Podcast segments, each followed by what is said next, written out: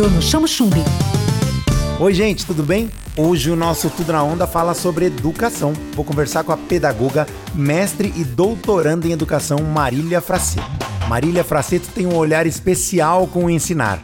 Ela está sempre se atualizando e procura gerar nas crianças interesse real nos estudos. Depois de lecionar em um grande colégio particular, ela resolveu criar o acompanhamento pedagógico, com aula particular e reforço escolar do primeiro ao quinto ano do ensino fundamental.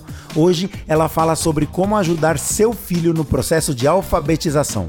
Marília, seja bem-vinda ao Tudo na Onda. Quais os principais desafios dos pais na alfabetização dos filhos no mundo hiperconectado? Oi, Bruno, obrigada pelo convite.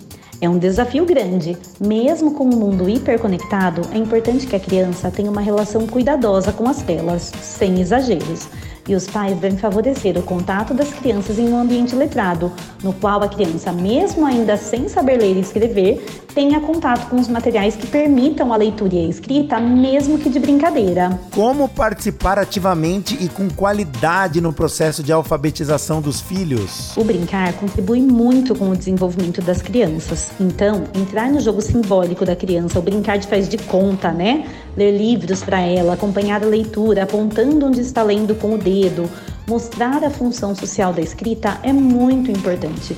Assim, a criança entende, vai percebendo a importância e até desejando saber mais sobre as letras e a formação de palavras. Tudo na onda. Usar a brincadeira, o lúdico para ensinar pode ajudar? Sem dúvidas. Por meio do lúdico e do brincar, as crianças compreendem o mundo.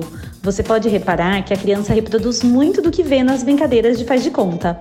Então a criança pode brincar de ler um livro para outra ou para uma boneca no faz de conta Pode, na brincadeira de médico, por exemplo, brincar de escrever uma receita médica, brincar de ler e fazer a receita de um bolo. Assim, esse interesse pelo mundo letrado vai sendo cultivado e desenvolvido. Como é que a gente sabe o momento certo para iniciar a alfabetização das crianças, Marília? É importante respeitar o ritmo de cada uma, né?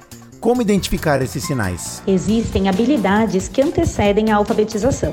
Então, a criança, para ser alfabetizada, precisa que a coordenação motora grossa e fina estejam bem desenvolvidas. Precisam da consciência fonológica, da atenção, da memória, além de boa percepção visual e auditiva. Então, sempre recomendo aos pais que é importante que antes de dar início ao processo, a criança passe pelo oftalmologista e também pelo otorrino para ver se está tudo bem aí com a visão e a audição. Marília, promover a escrita é tão importante como a leitura? Sim, elas caminham juntas. A leitura é super importante, como todos já devem imaginar.